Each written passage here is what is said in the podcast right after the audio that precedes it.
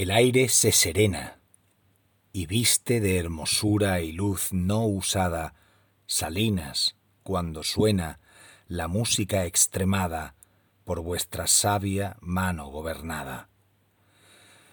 A cuyo son divino mi alma que en olvido está sumida, torna a cobrar el tino y memoria perdida de su origen primera esclarecida.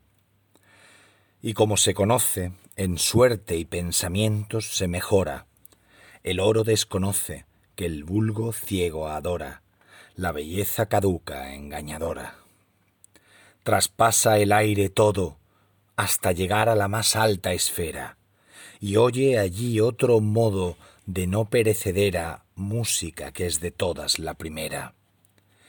Ve cómo el gran maestro a aquesta inmensa cítara aplicado, con movimiento diestro, produce el son sagrado, con que este eterno templo es sustentado.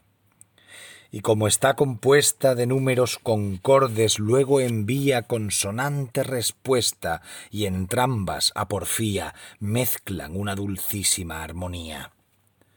Aquí la alma navega por un mar de dulzura y finalmente en él ansí se anega que ningún accidente extraño y peregrino oye o siente.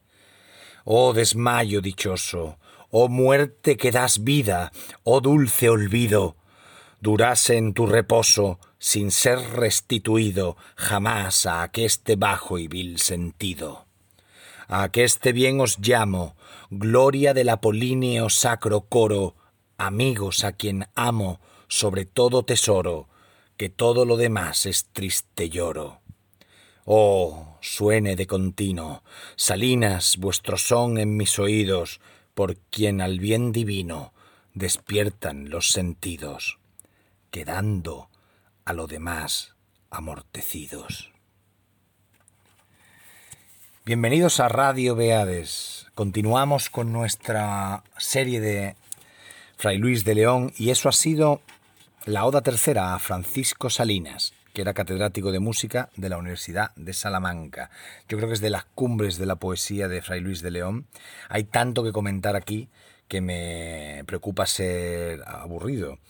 Eh, está, claro, toda la, toda la visión del mundo de, en su época, todo el neoplatonismo mm, de Plotino, toda, toda esa visión de que vivimos en, en un mundo no del todo real, eh, que el mundo real es otro, o sea, eso deriva, es heredero de, la, del mundo de las ideas de Platón y el mito de la caverna, y que estamos encerrados en una caverna viendo solo sombras, pero realmente las, los objetos reales están fuera, al otro lado, ¿no? Del fuego. Bueno, entre el fuego y nosotros, ¿no? El fuego sería Dios.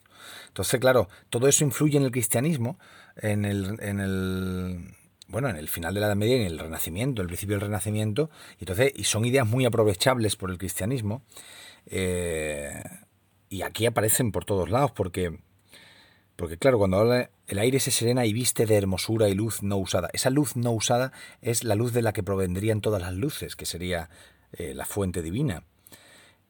Cuando suena la música extremada, esa expresión dio, es el título de, un libro de Miguel Dors, La música extremada. Dice, por vuestra sabio por vuestra sabia mano gobernada. La visión de Dios eh, gobernando el mundo o, cuidando de él providentemente, pero como una música, como si fuera un músico que está eh, organizando los sonidos de manera, de manera eh, magistral. De hecho, dice luego, ve como el, como el gran maestro a que esta inmensa cítara aplicado. Es como Dios tocando una guitarra y produce el son sagrado. Dice, con que este eterno templo es sustentado. Da toda una imagen arquitectónica del universo. El universo se sustenta por la música que toca Dios con una cítara.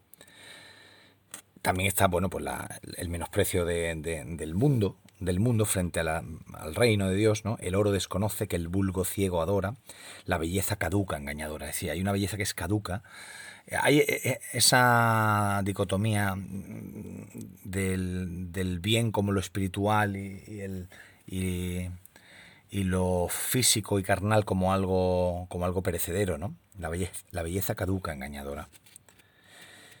Claro, esto que dice está compuesta de números concordes, la música, luego envía consonante respuesta, es decir, que entre el alma y Dios hay un, una especie de, improvisación jazzística en la que hay un tema principal que se lanza, el otro lo responde y lo devuelve y luego se juntan y entonces dice, y entrambas a porfía, es decir, como discutiendo, como hablando, ¿no? Eh, conversando, mezclan una dulcísima armonía.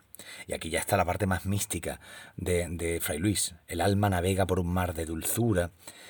Eh, y luego, pues los oes, oh desmayo, o muerte que das vida, es las antítesis barrocas, o muerte que das vida, o dulce olvido.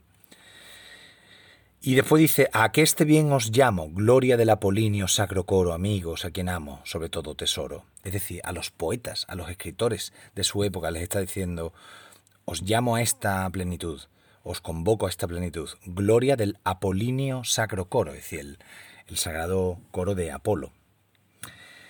Y, claro, termina de una manera letárgica, ¿no? en la que desea no ser despertado, por quien al bien divino despiertan los sentidos, es decir, despiertas para Dios y, y duermes al mundo, quedando a lo demás amortecidos. La idea de despertar hacia Dios y adormecerse para, hacia los engaños del mundo. Es entera una maravilla una, una, vamos, una, esto es un monumento de, la, de nuestra poesía. El aire se serena y viste de hermosura y luz no usada. Seguiremos con Fray Luis de León. Gracias por escuchar.